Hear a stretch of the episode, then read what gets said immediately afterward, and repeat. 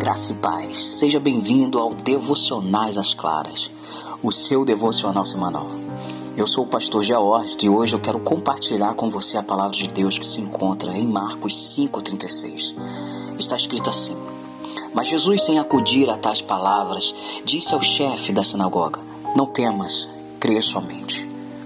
Eu quero dizer para você que ter medo faz parte da vida.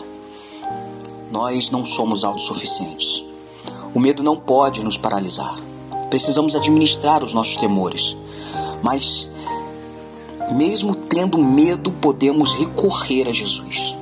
A vida não é um parque de diversões e a vida cristã, muito menos um hotel de cinco estrelas. Circunstâncias ruins podem nos alcançar, sim, com toda certeza.